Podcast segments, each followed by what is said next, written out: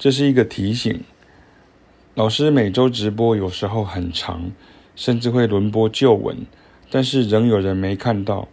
里头都会讲述一些有意义的内容与传授一些观念，然后偶尔还会被网友或是学生笑说老师直播太长了，没空听，或是写了一大堆文章没有看。不管是花休息时间直播，或是写网络文章，都是在我教课的空档进行的。上课时已经花掉很多的力气在引导操作与导正观念，也都是免费性质。大家有空可以回看，会省掉你很多时间甚至金钱。如果你没办法跟我上到面对面的课的话，这也是我在直播中提到。去年失败的学生想创业找我合作线上课程一案，糟糕的就是报名学员机制内的提问。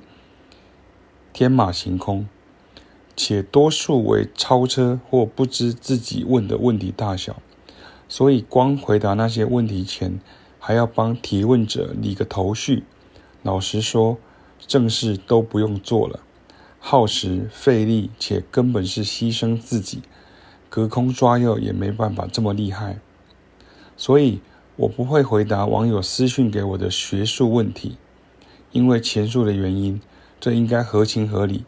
你自己应该做功课，或是至少回头看我的影片、文章或书籍。当然，我也不会去回答那种别人怎么说你怎么看的问题，原因一样如上。网络上常会有网友跟读者。想听我们对叉叉叉 Y Y Y Z Z Z 有什么评价或什么看法？这是很危险的事，也是很浪费时间的事。我们会写字、写文章，会演讲、会教课。我针对单一网友跟读者讲对人事物的评价或看法，就会被转介去变成他们自己的评价或看法。我们也不是乐评人或是任何评论人士。也没人没单位付费或邀请给我，要我们研究探讨或提供专业经验。网友读者不知来自何方，不熟背景，都是过客。如果是你，大概也不会把自己的东西随意借给陌生人吧？或是干脆网友跟读者给你断章取义，甚至拿来吵架或贬低他人时，你就躺着也中枪。这是很不健康的方式。我不但不能确定受众者懂，甚至还得惹上受众者可能造成的麻烦。所以我喜欢慢慢讲，想写什么就写什么，面对面教。控球权是在我手上，我也可以选想教的人打球或练球，而不是跟大家一起当球品。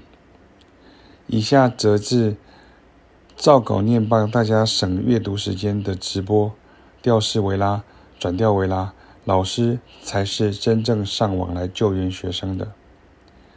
有些同学在跟我们学习之前，就是因为找不到方向感，感觉很乱，所以来固定上课，或是本身还有在订阅或追踪某些国内外线上课程或频道。总之就是很杂乱无章。既然如此，就更不能心急。譬如拿你在别的地方看到的资讯问老师。或是一直在课堂上，甚至下课了，问各种假设性的问题。我曾经讲过一句话：懂得规划自己与问问题，跟把自己心里的疑乱全部丢出来是不一样的。更简单的说，我没时间，也不想去看别人的说法教法，甚至很多付费影片我根本也看不到。要老师去救援别的球场的球，不如花时间在主场里面好好打球。就用我的方法，甚至是团班时，大家用同样的方法就可以有进度，一起进步。这是我的因材施教。老师甚至同一首曲子、同一个主题，面对不同的团班学员组成，教法切入点就会不同。我们是爵士乐手，别忘了。第二，不准问老师哪个网络上的影片或是文章说的到底对不对。你花学费来上课，是我们两位老师要解决你的问题，不是解决那些老师、作者、网红的问题。你如果专心练习作业，老师就是每周提点与纠正。时间也会掌握得比较好。不练不是没关系，老师当然可以等你陪你练。但是如果是团体班或乐团合作班，那就会变成是你跟不上，老师不可能一直救援。